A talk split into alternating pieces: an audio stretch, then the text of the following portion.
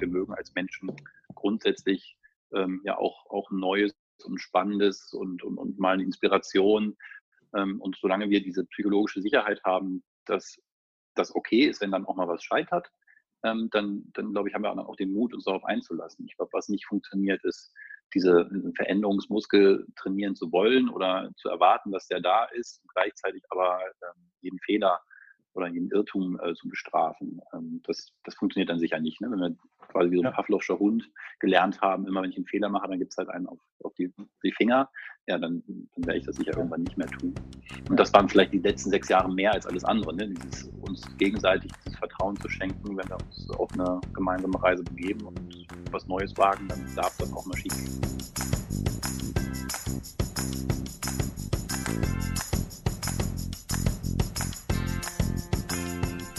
Hi Freunde, mein Name ist Dominik Hoffmann und im Was Hellen tun Podcast spreche ich mit spannenden Menschen über ihren ganz persönlichen Weg, über selbstbestimmtes Handeln und Mut. Wir diskutieren darüber, wie ihnen die digitalen Möglichkeiten geholfen haben und wie sie sie weiterhin nutzen. Das mache ich, damit wir von ihnen lernen. Denn je mehr du lernst, desto mehr wächst du. Und nun zu meinem heutigen Gast. Björn Weide. Er ist CEO von Smart Steuer. Ich würde Björn beschreiben als Problemlöser und Lebensqualitätsoptimierer. Diese Bezeichnung hat er sich eigentlich selber gegeben. Zum Inhalt. Er hat mir vorab erzählt, dass sie im Büro gerade dabei sind, Abteilungen abzuschaffen, genauso wie die Management-Ebene. Also sich mal eben komplett neu zu organisieren. Darüber sprechen wir direkt zu Beginn auch ausführlicher, weil ich das echt mega spannend finde. Was bei dieser Neuorganisation hilft, ist, dass Björn und seine Mitarbeiter seit Jahren ihren Veränderungsmuskel trainieren. Und es macht den Anschein, dass sich nicht nur Björn auf das Arbeiten, auch in neuen Räumlichkeiten, freut. Grundsätzlich findet Björn es richtig toll, Probleme zu lösen, Dinge zu vereinfachen und Menschen zu helfen. Ich finde, das sind gute Eigenschaften, um den analogsten Prozess überhaupt, nämlich die Steuererklärung, zu digitalisieren. Als studierter Informatiker ist Björn strukturiert und stets vorbereitet. Eigentlich in allem, was er tut, glaube ich. Bei seinem Wechsel 2013 als Produktmanager bei Xing auf den Posten des Geschäftsführers bei Smart Steuer war Björn kein ausgewiesener Steuerexperte. Motiviert hat ihn vor allem die Möglichkeit, ein Digitalprodukt so aufzubauen, dass die Steuererklärung online und einfach für Nutzer realisierbar ist. Diese Entwicklung treibt er mit agilen Arbeitsmethoden sowie einem modernen Führungsstil voran. Beruflich wie auch als Familienvater ist er ein, und jetzt mein Lieblingswort des Podcasts, Lebensqualitätsoptimierer. Durch Routinen schafft er sich vor allem die Zeit zum Lernen aus Freude. Ich denke, das ist ganz wichtig. Und warum auch Hannover ganz okay ist, das erfährst du am Ende des Gesprächs. Los geht's. Björn, du hast ein paar anstrengende Tage hinter dir. Komplette Restrukturierung. Ähm, was geht da ab bei euch? Ja, also es gibt ja zum Glück zwei verschiedene Arten von Anstrengung und auch Stress, Eustress und Distress. In dem Fall war es Eustress, weil es super spannend war und Spaß gemacht hat. Ähm, aber tatsächlich, es war ähm, eine Menge los und wird wahrscheinlich auch noch die nächsten Wochen los sein, denn wir haben nach vielen Experimenten in der Vergangenheit jetzt, ich will nicht sagen zum Äußersten gegriffen, aber den nächsten logischen Schritt gemacht und nach viel Agilität in Prozessen jetzt auch in der Struktur ähm, durchgegriffen und gesagt, eigentlich stehen wir uns nur selbst im Weg, wenn wir weiter in Abteilungen denken und Teamleitungspositionen und Führungskräfte als irgendwie Titel verstehen. Und dann haben das alles, ähm, ich will nicht sagen handstreichartig, aber dann doch relativ kurzfristig ähm, abgeschafft. Und das hat die letzte Woche uns beschäftigt mit ja, drei Tagen All-Hand-Meetings mit viel intensiver Arbeit dann auch um die Frage, wie organisieren wir uns denn dann, wenn wir uns nicht mehr so organisieren wie bisher. Denn da haben wir gar nicht wahnsinnig viel äh, vorgegeben, ähm, sondern gesagt, wir haben so ein paar Ideen im Kopf, ein paar Leitlinien. Den Rest müssen wir jetzt gemeinsam machen. Und das war super spannend, ähm, war auch ein bisschen ähm, notwendig jetzt zeitlich, weil wir umziehen am Freitag. Und wir wollten dann ganz dringend diese Fragen auch noch klären, bevor wir dann nämlich in die neuen Räumlichkeiten gehen. Denn sobald banal das klingt, so eine physische Frage wie, wo sitze ich, ähm, die hat ja auch immer Auswirkungen wechselseitig auf organisationelle Fragen. Insofern, als dass man klassischerweise halt so gesessen hätte in Zukunft, wie wir uns in Abteilungen strukturieren. Und wenn es die nicht mehr gibt, eröffnet das ganz neue Möglichkeitsräume. Und das war so ein bisschen auch die Idee. Also Stichtag, Umzug zu sagen, ist auch eine super Gelegenheit, sich ähm, nicht nur mit den Fragen, ähm, wie soll das Büro aussehen, zu beschäftigen, sondern auch, wie wollen wir dort drin arbeiten. Und deswegen kam jetzt vieles auf einmal. Mhm. Cooler, cooler Anlass und viele sprechen ja davon, ihr setzt das jetzt um. Ähm, einfach mal Abteilungen ähm, ja, äh, einzubrechen, Silos vielleicht dann auch einzubrechen, ähm, keine Titel mehr ähm, zu vergeben oder, oder äh, auch zu sagen, dass Titel einfach nicht mehr so, so wichtig sind. Was war denn irgendwie so der Anlass? Also kam das, kam das von dir heraus? Kam das aus dem Team heraus? Wie seid ihr ähm, darauf gekommen, so durch so einen Weg zu gehen? Also ich glaube nicht, dass das so diesen einen äh, Eureka-Moment gab, wo wir gesagt haben, jetzt machen wir das mal, ähm, sondern eine hm. kontinuierliche Lernreise.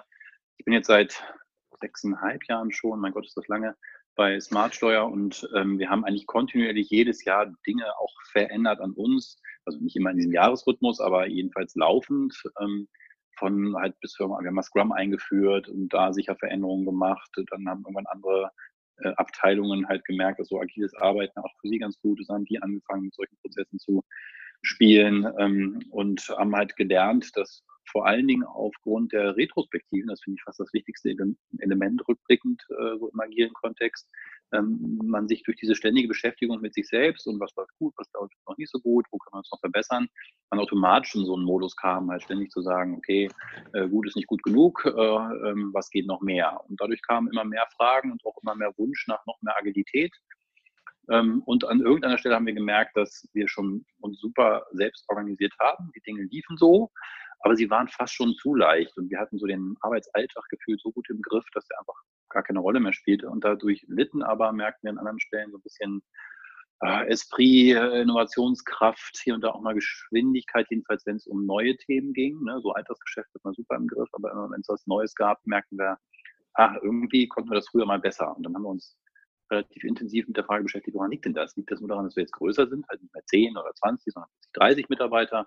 Klar macht das was mit dem Unternehmen, aber gefühlt haben wir gemerkt, muss da noch mehr hinterstecken und wir wollten den nächsten Skalierungsschritt, wir wollen sicher auch noch mal mehr als 40, äh, mehr als 30 Mitarbeiter werden, äh, den wollten wir nicht beantworten mit, da muss halt noch eine neue Führungsebene rein und Co. Und da, da haderten wir so mit. Ne? Wie organisieren wir uns, wenn wir weiter wachsen wollen und gleichzeitig auch noch schneller werden und nicht Konzern werden zu müssen am Ende? Äh, und ja, da haben wir so ein paar Schritte gemacht, eher so auf Prozessseite, immer wieder mehr in, in Projekten gedacht, anstatt in täglicher Arbeit. Und dann irgendwann gemerkt, okay, wenn das uns so wichtig ist, also die Projekte, die neue Dinge bauen und nicht den Arbeitsalltag quasi gut managen, also nicht möglichst effizient zu sein, sondern effektiv zu sein und die richtigen Dinge tun, gute Dinge, neue Dinge tun, nicht wissend, was die Antworten sind, dann müssen wir die Strukturen drumherum bauen, um diese Art zu arbeiten. Wir hatten aber die Strukturen gebaut rund um die Abteilungen und das effiziente Abarbeiten des Tagesgeschäfts. Ne? Und das war quasi so ein die Erkenntnis, wo wir gesagt haben, okay, das müssen wir auf den Kopf drehen. Wir müssen rund um die Projekte uns organisieren und die tägliche Arbeit muss quasi hinten anstehen. Also die muss auch noch funktionieren, aber die ist nicht mehr ähm, ja, konstituierendes Element unserer Organisation.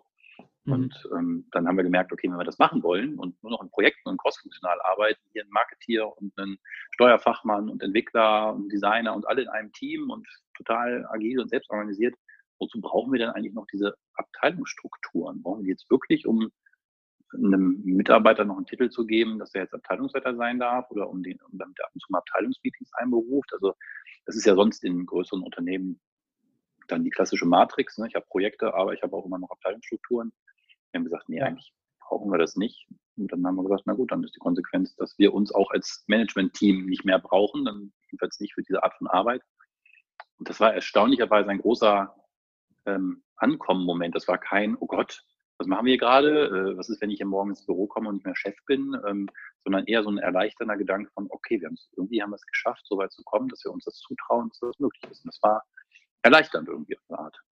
Aha, ja, richtig spannend, vor allen Dingen auch dann äh, in diesem Prozess die ganzen Mitarbeiter ähm, da auch so, so mitzunehmen. Wie war das dann in, den, in, den, in dem Workshop letzte Woche, die drei Tage, die du angesprochen hast, habt ihr da vor allem viel versucht vorzubereiten und zu kommunizieren, dass da wirklich jeder ähm, genau Bescheid weiß, weil oft ist es ja irgendwie so mh, hm, ein bisschen Angst vor Veränderungen, das kann man vielleicht auch nicht immer artikulieren, nicht jeder Mitarbeiter kann sich da, da auch äußern zu. Wie, wie war das für dich als Geschäftsführer? Also wir haben das gut vorbereitet, aber jetzt nicht auf eine Art im Sinne von top-down durchdefiniert, was wir denn da jetzt wie genau alles äh, machen werden und quasi das Ergebnis schon vorweggenommen, sondern wir sind da sehr ergebnisoffen auch rein, was jetzt die ähm, konkrete Ausgestaltung dann dieses Modells angeht. Ähm, wir haben dementsprechend gar nicht wahnsinnig viel gehabt ähm, an Leitlinien, sage ich mal, an Rahmenbedingungen, möchte ich es auch nicht nennen, eher so ja, Flanken, die uns helfen sollen, innerhalb dieses Rahmens dann die, das Fleisch dran an den Knochen zu kriegen. Wir mhm. hatten deswegen auch gar nicht so viel frontal zu kommunizieren, haben uns viel Zeit genommen, zwar auch um systemtheoretisch zu erklären, warum wir glauben, dass es der richtige Weg ist. Wir hatten eine externe Hilfe mit ähm, ganz spannenden Beraterinnen, die da ähm, sehr viel getan haben, auch uns im Vorfeld diesen die, ja, das gute Gefühl zu geben, dass das das Richtige ist. Bin selbst halt als Informatiker vielleicht ein bisschen modellverdorben und brauche das immer so ein bisschen, um mich zu orientieren. Es hat mir sehr geholfen, eine Klarheit zu bekommen und zu wissen, das ist jetzt hier nicht nur New Work, Wischiwaschi und äh, ist halt irgendwie gerade Tipp, sondern ist genau das, was wir jetzt äh, brauchen. Das lässt sich systemtheoretisch erklären.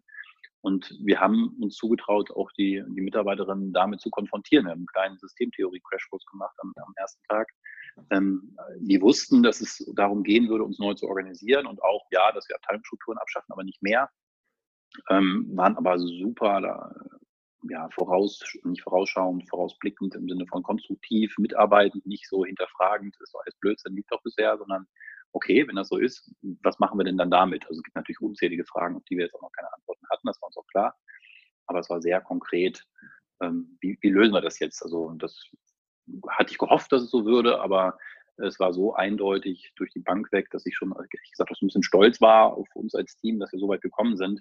Denn das hatte ich so in einleitenden Worten gesagt, das hatte ich gehofft, dass das so ist, weil wir unseren Veränderungsmuskel, habe ich das genannt, in den letzten sechs Jahren halt schon gut trainiert haben. Es ist für niemanden mehr überraschend gewesen, dass wir auch solche Wagnisse eingehen, dass wir Dinge tun mit ungewissem Ausgang, dass wir nicht alle Antworten haben, wenn wir uns in einen Veränderungsprozess begeben. Nichts davon war für Mitarbeiter, die jetzt jedenfalls länger als zwei Tage hier sind, irgendwie neu und ungewöhnlich, vielleicht in der Dimension, aber nicht in der grundsätzlichen Art. Und ich glaube schon, dass das, jetzt muss ich ein bisschen äh, vorausschauend denken, ich hoffe, dass das dann auch so kommen wird, aber ich hoffe, dass das auch einen Teil des Erfolgs dann nachher ausmachen wird, jetzt nicht da über Hals über Kopf reingestolpert zu sein, zu sagen, ach, lass mal lustig New Work machen, sondern letztendlich ist das jetzt eine sechs Jahre währende Reise mit lauter kleinen Schritten und der ist jetzt vielleicht ein bisschen größer, ähm, aber ist nicht so naiv, blauäugig, äh, lass mal irgendwie alles auf den Kopf stellen, ohne dass wir uns quasi darauf vorbereitet hätten, mental. Mhm, cool. Also ich nehme auf jeden Fall schon mal mit, äh, du bist jemand, wo, der den Veränderungsmuskel trainieren kann. Ich glaube, das kann jeder. Wir haben es uns vielleicht hier und da, ähm, ja, weiß nicht, abgewöhnt, will ich nicht sagen, aber es ist natürlich für niemanden, glaube ich, so richtig bequem. Also Gewissheit zu haben, ist jetzt erstmal immer angenehm. Also wenn ich weiß, ja. wenn ich hier morgens ins Büro komme, was mich erwartet und welche Aufgaben mich erwartet und an wen ich mich wenden darf, wenn es irgendwie haarig wird, das ist natürlich nett und bequem. Ähm, aber ich glaube, jeder, der das auch mal eine Weile hatte und merkt dann vielleicht auch irgendwann, irgendwann wird es dann irgendwie auch langweilig. Ich glaube, wir mögen als Menschen grundsätzlich ähm, ja auch, auch Neues und Spannendes und, und, und mal eine Inspiration. Ähm, und solange wir diese psychologische Sicherheit haben, dass das okay ist, wenn dann auch mal was scheitert, ähm, dann, dann glaube ich, haben wir auch den Mut, uns darauf einzulassen. Ich glaube, was nicht funktioniert, ist, diese Veränderungsmuskel trainieren zu wollen oder zu erwarten, dass der da ist, gleichzeitig aber ähm, jeden Fehler oder jeden Irrtum äh, zu bestrafen. Ähm, das, das funktioniert dann sicher nicht. Ne? Wenn wir quasi wie so ein ja. Pavlovscher Hund gelernt haben, immer wenn ich einen Fehler mache, dann gibt es halt einen auf, auf die, die, Finger, ja, dann, dann werde ich das sicher ja. irgendwann nicht mehr tun. Und das waren vielleicht die letzten sechs Jahre mehr als alles andere, ne? dieses uns gegenseitig dieses Vertrauen zu schenken, wenn wir uns auf eine gemeinsame Reise begeben und was Neues wagen, dann darf das auch mal schief gehen. Mhm. Über deinen Weg sprechen wir später noch. Das ist ja auch ganz spannend, weil da ähm, hast du dich auch ordentlich verändert. Ähm, du bist 2013 als Geschäftsführer zu Smartsteuer gekommen. Die Steuererklärung online machen, das ist ja ein absoluter Traum. Ähm, kannst du uns kurz durchführen, wie das genau mit Smartsteuer funktioniert? Jetzt weiß ich nicht genau, äh, was für eine Art von Traum du da jetzt mit meinst. Ähm, Steuer ja, das, für, mich, für, mich immer, für, mich, ist das immer so, äh, oh Mann, ich, ich weiß, ich habe die eigentlich sehr häufig immer mit ähm, meinem, meinem, Vater zusammen gemacht, weil der das, äh, aus dem Bereich kommt, studiert hat, ähm, auch seine, seine Diplomarbeit, äh, das ist schon ein bisschen länger her, äh, dazu geschrieben hat. Und ähm, der hat mich da immer extrem äh, unterstützt und der hier, da bei den Werbungskosten, das kannst du noch absetzen, da dein, dein, dein Arbeitszimmer, Weg zur Arbeit, hin und her. Du, und und äh, das war für mich eigentlich dann immer so, okay, krass. Und es war immer im Kopf so ein bisschen, auch wenn man sich mit anderen unterhalten hat, oh mein Gott, ja, ich muss die Steuer steht wieder an, ja, alles klar, ich muss Steuern. Das ist immer so negativ konnotiert gewesen. Ähm, ja, fand, ich fand das gar nicht. Und aber schon alleine, dass das jetzt online geht, ähm, ist für mich ja schon Weltklasse. Führ uns kurz durch. Also, also das, was du da beschreibst, dass du das mit deinem Vater zusammen gemacht hast, das haben wir jetzt in den letzten Jahren ganz häufig festgestellt und auch einigermaßen äh, belegen können. Wir sagen dazu immer, die Steuererklärung wird vererbt, in dem Sinne, dass die Art, wie ich das tue, in der Regel daher rührt, wie meine Eltern das gemacht haben.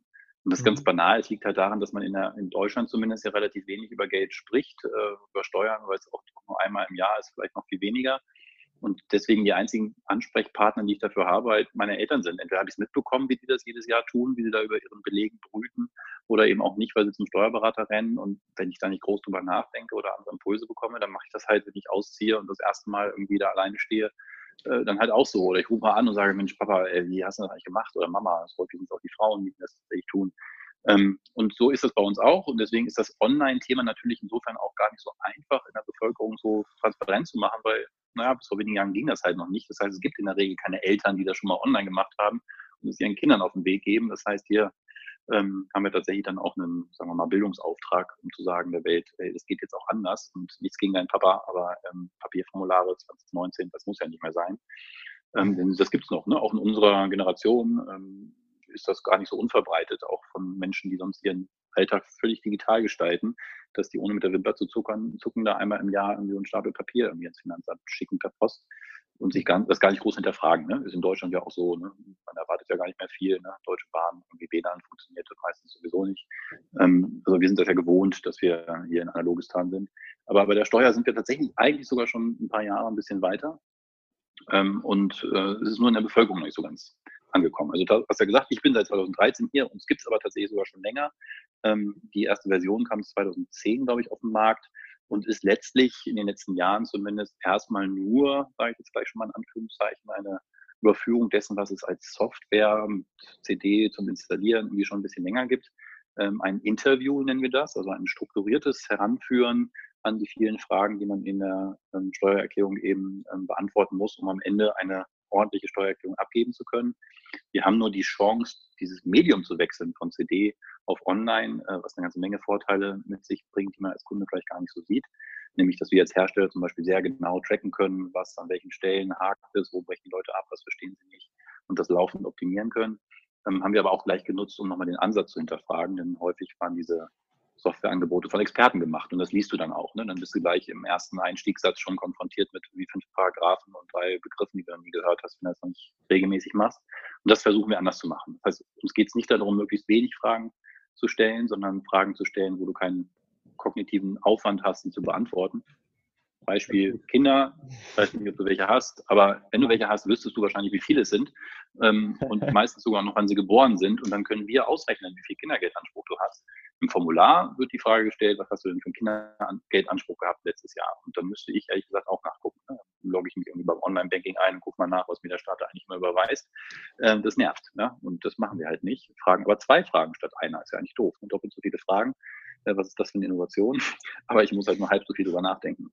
Ja, also ihr vereinfacht den Prozess äh, enorm. Geil. Also genau das ist ja auch ein Vorteil von, von, von Digitalisierung. Ich stelle mir das extrem schwer vor, ähm, so einen analogen Prozess überhaupt zu digitalisieren. Also ähm, wie, wie, ist schon ein bisschen irre, ehrlich gesagt, wenn ja. man so als damals noch fünf, sechs Mann Unternehmen sagt, boah, wir nehmen uns einfach mal das komplexeste Steuerrecht der Welt vor und bauen da mal einen komplett eigenen Steuerkern, nennen wir das. Also das gesamte Wissen über das Einkommensteuerrecht ist ja bei uns irgendwie kodifiziert in Form von äh, Algorithmen, die halt genau wissen, ich muss am Ende folgende Dinge an das Finanzamt senden, da muss ich hier vorne folgende Dinge erfragen und die hängen so miteinander zusammen, dass ich hier während der Eingabe live bei jeder Eingabe, die du tust, ausrechnen kann, was jetzt wahrscheinlich gerade der aktuelle Stand deiner Nachzahlung, wollen wir nicht hoffen, wahrscheinlich so im größten Teil der Fälle eine, Nach also eine Rückzahlung deiner Steuerschuld ist. Ähm, das ist schon ziemlich irre, das zu machen. Und zum Glück haben die sich damals das nicht länger überlegt, wie irre das ist, am Angefangen. Und es hat uns jetzt ein paar Jahre ähm, gekostet, da so weit zu kommen, dass wir heute einen der umfangreichsten Steuerkerne haben, inklusive Selbstständigkeit und Co. Kannst du alles bei uns auch online machen. Das ist also nicht nur für die vermeintlich einfachen Fälle, sondern tatsächlich bis hin zu komplexeren Dingen. Ähm, und das hat halt eine Weile gedauert. Und da sind wir jetzt, sind wir ganz stolz drauf. Aber es ist halt auch ehrlich gesagt immer nur die Pflicht gewesen. Ne? Jetzt geht die Kür los zu sagen, wenn wir jetzt schon online sind, was bietet denn das für neue Möglichkeiten, ähm, nämlich zum Beispiel auch Daten gar nicht mehr erfassen zu müssen, sondern aus anderen digitalen Plattformen abzuziehen, die da schon sind. Ne? Weil viele der Daten, die du da erst eingibst, die waren ja irgendwann mal schon in einem elektronischen System, sei es bei deinem Arbeitgeber oder bei einer Versicherung oder auch beim Staat. Und der hat dann irgendwann mal auf den Knopf gedrückt, das auf äh, Papier gebannt, dir geschickt und du sitzt jetzt davor einmal im Jahr und musst es wieder abtippen. Das ist ja ziemlich dämlich. Mhm. Und das muss nicht, in vielen Fällen muss das nicht mehr sein, sondern da können wir die Daten direkt abgreifen und dann wird es eigentlich erst so richtig spannend, ne? wenn du da einmal im Jahr eben nicht mehr sitzt und 60 Minuten Daten abtippst, sondern vielleicht noch Freigaben erteilst und wir holen uns die Daten und wissen dann auch sofort, wohin wir müssen. Ja, ja, richtig, richtig spannend. Liebe Zuhörer, wenn ihr da ähm, eure Steuererklärung gerade aktuell ähm, nochmal machen müsst, ja, das heißt nicht nochmal, sondern machen müsst, dann äh, schaut gerne mal bei, bei äh, Smart Steuer, Smart Steuer, Smart Steuer vorbei. Die asiatische Aussprache, das ist okay. Smart Steuer, schaut doch mal vorbei und ähm, dann äh, lasst euch da, lasst euch da helfen. Ich würde super gerne ähm, so ein bisschen persönlicher werden, äh, Björn, weil das ist, das ist echt spannend. Ich habe mich äh, im Vorfeld damit beschäftigt und finde das echt ähm, super interessant, weil ich habe natürlich auch oft ähm, ähm, Gründer im Podcast oder Menschen, die aus einem eigenen Bedürfnis heraus ähm, oder einem Mangel heraus gegründet haben und ihre Persönlichkeit dann auch sich im Unternehmen wiederfindet. Du bist ja sozusagen ein angestellter CEO. Wie wurdest du denn überzeugt? Du warst ja bei, bei, bei Xing ähm, im, im Produktmanagement tätig, hast Informatik studiert. Wie wurdest du überzeugt, zu, zu, zu Smart Steuer zu gehen? Also war das für dich auch schon irgendwie ein, ein Interesse schon immer da für dieses Thema Steuern oder bist du ein heimlich ausgewiesener Steuerexperte? Null, 0,0 bis heute nicht. Ähm, also nein, das war warum nicht. du gewechselt. Du, du, wolltest einfach umsonst deine Steuererklärung machen. Das war der Hauptgrund, warum du. Ja, das wäre sehr viel Aufwand gewesen. ähm, äh, da wäre der Gang zum Steuerberater wahrscheinlich langfristig sogar billiger gewesen.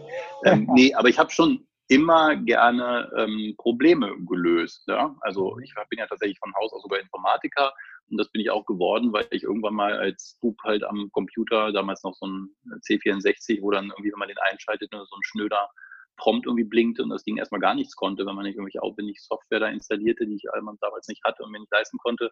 Dann habe ich irgendwann gemerkt, ich kann da an der Kommandozeile, wenn ich da ein paar Befehle eintippe, irgendwie da Leben, das zum Leben erwecken. Ähm, und das hat mich total begeistert und das habe ich dann lange Jahre ja gemacht, auch als Entwickler gearbeitet.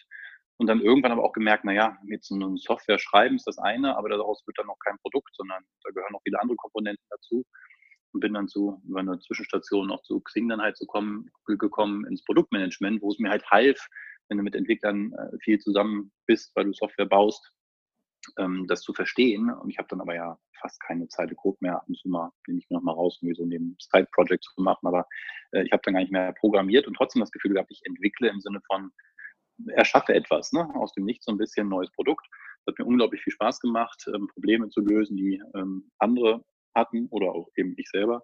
Ähm, und als dann diese Anfrage kam für, für Smart-Steuer, ähm, habe ich ehrlich gesagt auch damals gleich erstmal abgesagt, erstmal inhaltlich, was habe ich eine Ahnung von Steuern. Und dann suchten sie auch jemanden mit Marketing-Erfahrung und so, das hatte ich alles nicht. Aber ich hatte halt in der Vorbereitung dann auf die Anfrage, mich halt damit beschäftigt und gesehen, so, wow, meine Güte, ist eigentlich eine super Idee, aber da sind im Produkt noch ganz schön viele Fragen offen und das habe ich in einem Ablehnungsschreiben so ein bisschen formuliert. Ne? War vielleicht auch nicht ganz, ähm, sagen wir mal, ähm, zurückhaltend da, wie ich das fand, was das Produkt so nach außen äh, zeigte. Und daraufhin haben sie sich nochmal gemeldet und gesagt, ja, Herr Weide, haben Sie irgendwie eigentlich recht. Ähm, wir haben das gerade selber gemerkt in so einem Usability-Test, das sind in die Orden geflogen. Ähm, hätten Sie nicht doch Interesse, wenn wir die Stelle quasi so ein bisschen auf Sie zuschneiden und sagen, wir brauchen jetzt vielleicht jemanden für Produkt. Dann haben wir gesagt, na, das das geht. Ne?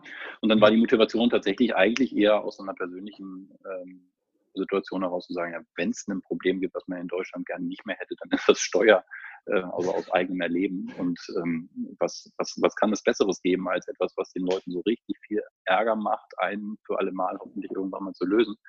Also daher kam die Motivation nicht, weil ich Steuern so geil fand. Im Gegenteil eigentlich. Ne? Ich wollte eigentlich selber von der Backe haben und kann, kann jeder mit, mit zu beitragen. ist doch super. Ja, super. Und jetzt ähm, hast du da schon viele Lösungen kreiert und, und, und gestaltest die Lösung mit. Und dafür geht man dann auch mal von Hamburg nach Hannover. Ist euch das schwer gefallen? Als Familie auch?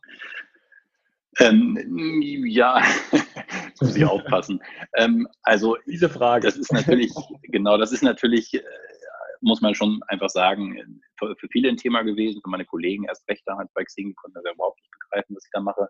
Ich habe selbst ja gar nicht in Hamburg gelebt, damals sondern in Lübeck. Ähm, das macht es aber nicht besser. Das ist eine wunderschöne Stadt und ein bisschen weint mein Herz auch immer noch, ähm, dass wir da weg sind. Es ist einfach äh, wunderschön da und es ist halt klein und überschaubar und es ist ganz nah am Meer. Ich bin da beim Bus zur Ostsee gefahren, das war herrlich.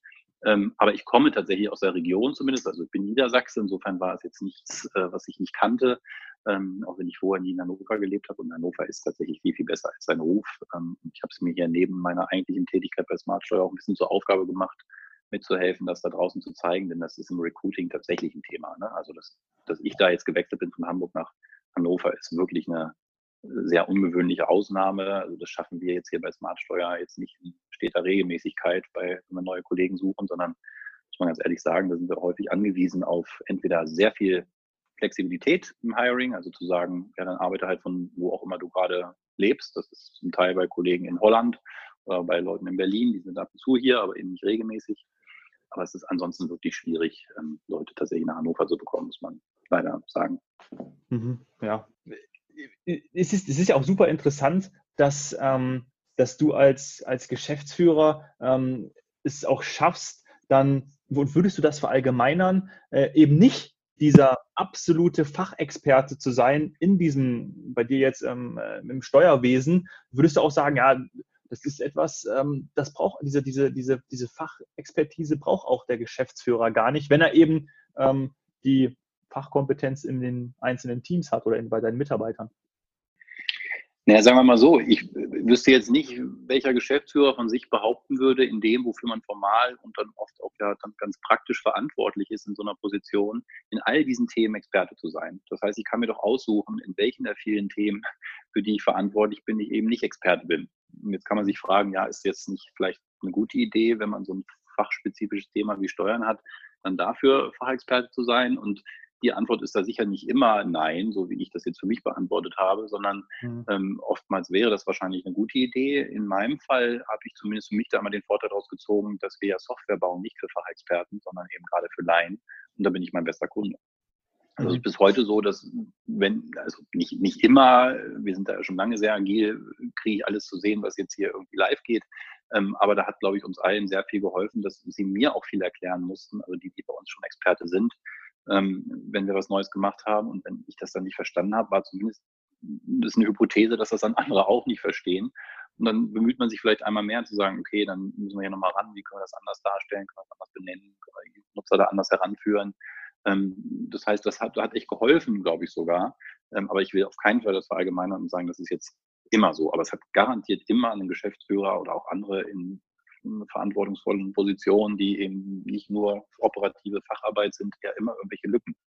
Und ich mhm. habe sie unter anderem, nicht nur, aber auch im Steuerrecht und habe versucht, aus der Not eine Tugend zu machen, zu sagen, na dann bin ich eben quasi unser stellvertretender Kunde. Ähm, das hätte man auch anders lösen können, aber ähm, da bringe ich halt dann eher die Produktbrille mit, ein bisschen Technik natürlich, sage, okay, wie gucke ich denn jetzt als Kunde da vielleicht drauf und nicht als Steuerfachmann. Mhm. Wie hast du es geschafft, als neuer CEO dann damals ähm, ja bei den Mitarbeitern anzukommen? Hast du dir da ähm, gewisse Taktiken auch zurechtgelegt oder Gedanken schon vorab gemacht? Also Gedanken mache ich mir viel. Gerade wenn ich mich mit neuen Themen beschäftige, bin ich fast schon ein bisschen, äh, fast schon ein bisschen pathologisch, wie ich dann da so eintauche in so ein Thema und dann versuche ich irgendwie alles zu lesen, was es dazu gibt. Also nicht nur beruflich, auch jetzt hatte ich mich im Urlaub gerade mit Fotografie beschäftigt, dann äh, kriegt meine Familie schon irgendwie Plack, weil ich nur noch über das Thema rede und äh, alles lese und YouTube-Videos gucke und mir neue Kameras kaufe. Natürlich, das gehört dazu. Ähm, was ich so finde, und das habe ich damals auch gemacht, jetzt nicht zu Steuerrecht, aber tatsächlich war für die, die Rolle für mich ja auch neu. Was bedeutet denn das jetzt eigentlich, Geschäftsführer zu sein? Und, äh, worauf muss ich achten und so? Ähm, das das habe ich schon gemacht, aber die Wirklichkeit ist ja dann immer doch noch ein bisschen anders. Mhm. Ich habe vor allen Dingen viel zugehört am Anfang. Ne? Ich wusste ja wirklich von nichts irgendwas. Also weder ist die Rolle genau von mir erwartet, noch kannte ich das Thema Steuern und habe ich als mal sicher eine ganze Weile hier auch viel Mäuschen gespielt, geguckt, ähm, was schon funktioniert und was nicht funktioniert. Ich hatte ja zum Glück hier ein funktionierendes Team. Die haben ja nicht plötzlich da gestanden und gesagt, oh, kommt ein neuer, jetzt machen wir erstmal nichts. Das lief ja erstmal weiter. Ähm, das hilft und habe dann versucht, da, ja, das hilft, das stimmt. Ähm, und habe dann versucht, da Impulse zu setzen, vor allem, wo ich schon wusste, was funktioniert. Und das war jetzt nicht so schwer. Von Xing kommt, war mir einfach super gut damals schon und heute noch viel mehr im Bereich agiler Produktentwicklung. Und hier war relativ viel so, ja, Learning by Doing, gab es keine echten Prozesse und ich habe halt viel einfach übertragen von dem, was ich als funktionierend gelernt hatte bei, bei Xing im Bereich agiler Softwareentwicklung, Produktentwicklung, Usability und Co. Haben dann da langsam angefangen, halt mit Scrum eingeführt und ähm, mal Usability-Tests gemacht und ähm, AB-Testing eingeführt und überhaupt mal im Analytics ein bisschen geguckt. Ähm, also da waren viele Dinge, da tat ich mir nicht schwer, sage ich mal, überhaupt auch einen Mehrwert zu bringen, sage ich jetzt mal, ist auch immer die Frage. Ne? Was macht denn da so ein Typ, der da plötzlich kommt? Ähm, das ging ganz gut, aber nach ein paar Jahren hörte das auch auf. Da war mein Wissen, was ich mitbrachte, quasi erschöpft. Äh, und dann ging es halt darum, da aber dran zu bleiben, zu sagen, wo haben wir denn jetzt, wo spüren wir eine, Pain, die wir vielleicht äh, lösen müssen? Und dann war ich, wurde ich immer mehr zum Beobachter, ne? also immer mehr auch eine Außenperspektive wahrgenommen, die Arbeit am Unternehmen und nicht im Unternehmen, also viel weniger operativ. Dann hatten wir halt einen Product Owner, der das übernommen hat, was ich die ersten Jahre noch selber gemacht habe. Ähm, und dann immer mehr versucht, strategische Fragen zu beantworten, wo geht eigentlich die Reise hin und eben das Unternehmen weiterzuentwickeln. Ne? Eben auch mit solchen Dingen, wie wir sie jetzt machen. Das sehe ich eher als meine Aufgabe, als jetzt hier am Produkt und so wursteln. Das können meine Kollegen viel besser als ich. Mhm, mhm. Du ähm, hast ja auch eine, eine Familie. Wie, wie, wie koordinierst du Job und, und Familie? Ja, also ich habe zwei Kinder, äh, zwölf und acht, äh, und eine Frau, die ist ähm, freiberufliche Opernsängerin. Ist jetzt auch kein ganz klassischer Job. Ähm, der führt aber auch dazu, dass wir uns die Arbeitszeiten so ein bisschen teilen können. Also ich montags bis freitags und sie freitags bis sonntags ähm, geben wir uns manchmal ein bisschen die Klinke in die Hand, was manchmal auch eine Belastung sein kann, aber äh, uns natürlich auch ein bisschen die Arbeit erleichtert, uns auch wirklich beide um die Kinder kümmern zu können. Ähm, aber ansonsten ähm, äh, ist das auch ein Riesenvorteil hier, dass ich hier relativ nah dran wurde. Ich muss nicht mehr pendeln von Lübeck nach Hamburg, sondern kann ja zu Fuß sogar zur Arbeit gehen. Die Kinder sind in der Nähe in der Schule. Also ich bin viel näher dran sogar als früher. Es war ein echter Lebensqualitätsgewinn, tatsächlich sogar hierher zu kommen. Also mhm. auch das wieder spricht für Hannover, günstigere Mieten als Hamburg. Zum Beispiel oh ja. kann man sich auch eine Wohnung in der Innenstadt leisten. Ähm, also das kriegen wir hier viel besser äh, hin sogar als, als früher. Mhm. Hast du dir im Tagesablauf gewisse Routinen eingebaut, um das dann auch, ähm, gerade wenn deine, deine Frau auch, auch ähm, selbstständig ist und dann ihr entsprechend flexibel seid, das dann entsprechend so zu, zu realisieren? Ja, äh, tatsächlich. Also schon vor ein paar Jahren, das war für mich persönlich vielleicht sogar eine der einschneidendsten positiven äh, Veränderungen, war irgendwann mal im Urlaub mal wieder viel gelesen, ähm, unter anderem im Buch, ähm, das so eine Morgenroutine empfahl die also wirklich relativ stark strukturiert war und aber erstmal vor allen Dingen hieß, mindestens eine Stunde früher aufstehen. Ähm, das war im Urlaub schon mal besonders doof eigentlich, aber ich habe überlegt, naja, ist irgendwie ganz schlau, weil wenn ich sonst irgendwie von der Arbeit nach Hause komme, dann sehe ich halt meine Kinder noch kurz, dann sind wir auch Zeit mit denen verbringen und dann ist man irgendwann auch müde. Das heißt, es fehlt einem komplett die Zeit für sich selbst. Ähm, und ich habe halt auch Hobbys und ich brauche das auch. Also ich spiele Klavier, habe sogar Unterricht und lese halt viel und laufe und ähm, das war irgendwie schwer zu integrieren, ne, wenn man nicht der Familie schaden wollte. Und dann habe ich gedacht, ja. eigentlich ist das ja ganz smart, wenn ich morgens, morgens eine Stunde habe, bevor die Familie überhaupt wach ist, kann ich eine ganze Menge schaffen. Dann fünf Stunden in der Woche schon mal. Und am Wochenende mache ich das tatsächlich sogar auch. Eigentlich auch vor allem anderen wach. Ähm, und aus der Routine mit einem sehr starken, mit einer sehr starken Struktur hat sich dann ein bisschen was Eigenes entwickelt, aber tatsächlich behalte ich das jetzt schon seit Jahren bei, dass ich so um 5.30 Uhr aufstehe und das ist für mich früh, für andere ist das, ne, sind die schon seit drei Stunden bei der Arbeit, aber Bäcker vielleicht. Ähm, für mich ist das halt früh und das ist vor allen Dingen so anderthalb Stunden, bevor die Familie wach wird. Das ist unglaublich viel Zeit, wenn man sich das mal überlegt. Ähm, dann hat man schon anderthalb Stunden am Stück, ohne dass das Telefon klingelt, Mails eingehen oder so. Es ist manchmal mit die produktivste, unproduktive Zeit, die ich habe, weil ich benutze sie nicht zum Arbeiten, jedenfalls selten. Manchmal passiert das, sondern halt, wonach mir gerade ist, viel lesen, aber auch meditieren tatsächlich, weil ich das, wenn mir es geholfen hat manchmal Sport, also es hängt so ein bisschen gerade äh, ab vom, von der Tagesverfassung, ist nicht mehr so wie früher minutiös geplant, aber so, dass ich genau weiß, da freue ich mich auch drauf, dann manchmal abends schon so, ach, morgens, morgen kannst du ja wieder anderthalb Stunden Dinge tun. Mhm. Schön, ja. das ist doch toll für uns, ähm, einfach so auch zu sehen, dass, dass sowas möglich ist und sich damit auch der, der Tag gut, gut strukturieren lässt. Ist es dann so, dass du dadurch auch ähm, es schaffst, diese Bereiche voneinander zu trennen? Oder würdest du sagen, dass so deine Rollen als Geschäftsführer, Vater, Ehemann, dass die dann auch manchmal verschwimmen? Also Vater, Ehemann und Geschäftsführer hoffentlich nicht so sehr. Ähm, hoffe ich jedenfalls, muss ich mal meine Kinder fragen.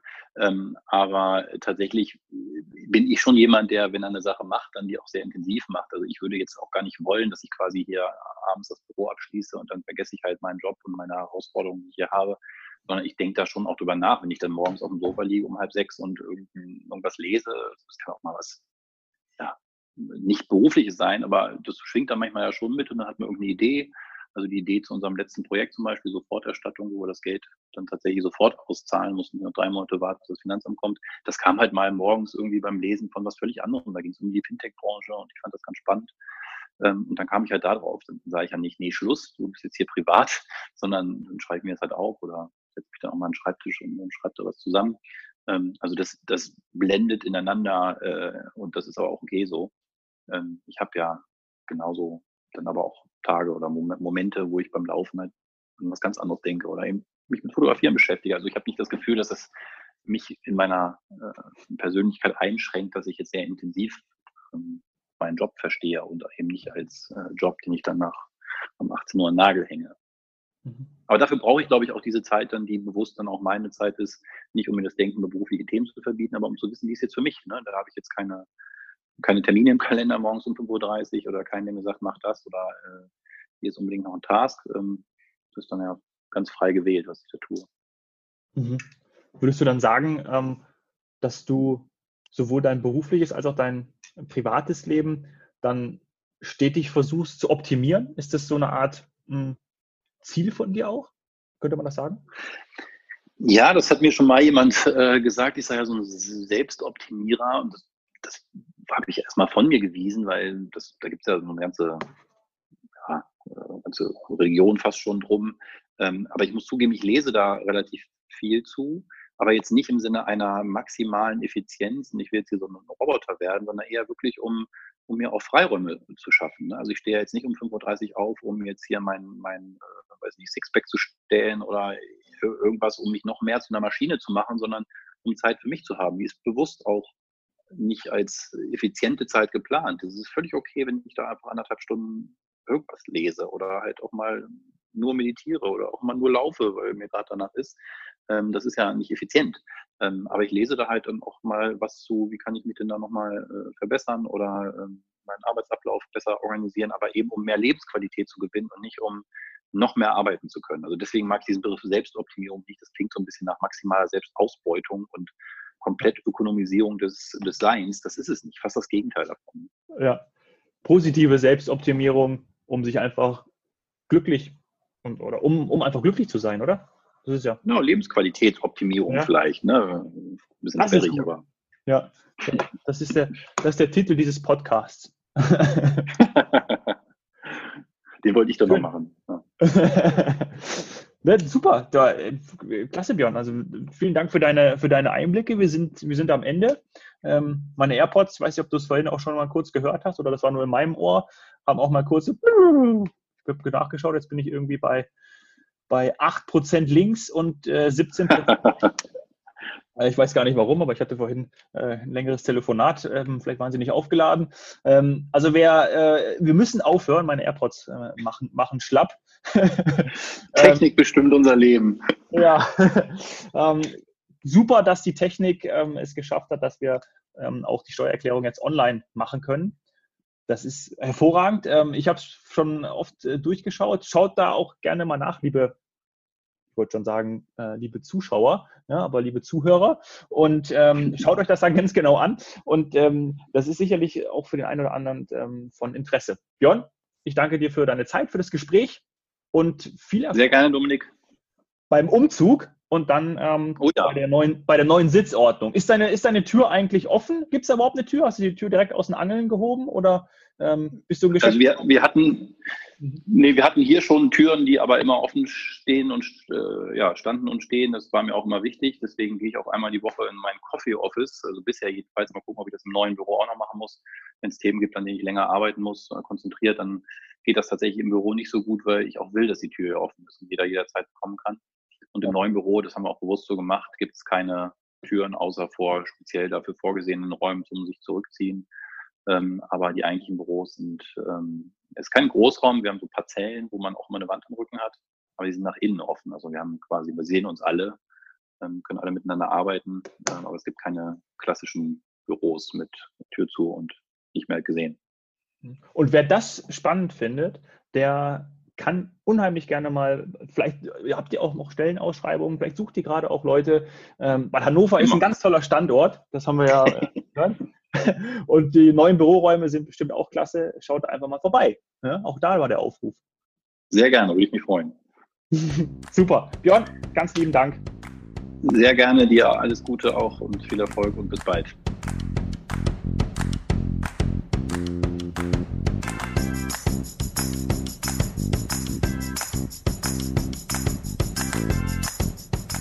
Ja, Smart Steuer ist cool, Björn ist cool, Hannover ist auch cool. Wenn nicht, kannst du von woanders aus arbeiten. Also schau dir die Jungs echt an. Ich glaube, das, das macht richtig Freude. Einfach mal vorbeischauen. www.smartsteuer.de Was nimmst du aus dem Gespräch mit Björn mit? Es ist befriedigend, deine eigenen, das hilft schon mal, oder die Probleme anderer zu lösen. Und super spannend finde ich ja auch an dem Beispiel von Björn, dass Geschäftsführer eben nicht die absoluten Experten auf dem jeweiligen Fachgebiet sein müssen. Das gibt es sicher, aber sie müssen es nicht sein. Und ja, Selbstoptimierung sollte auf jeden Fall nicht unter Druck erfolgen. Vielmehr aus Freude, am Lernen, am Entwickeln. Und das sollte dann ganz natürlich entstehen. Ich freue mich sehr, dieses Gespräch mit Björn geführt zu haben, auch so knapp nach der Neuorientierung, Neuausrichtung von Smart Steuer. Hab viel mitgenommen. Ich hoffe, du auch.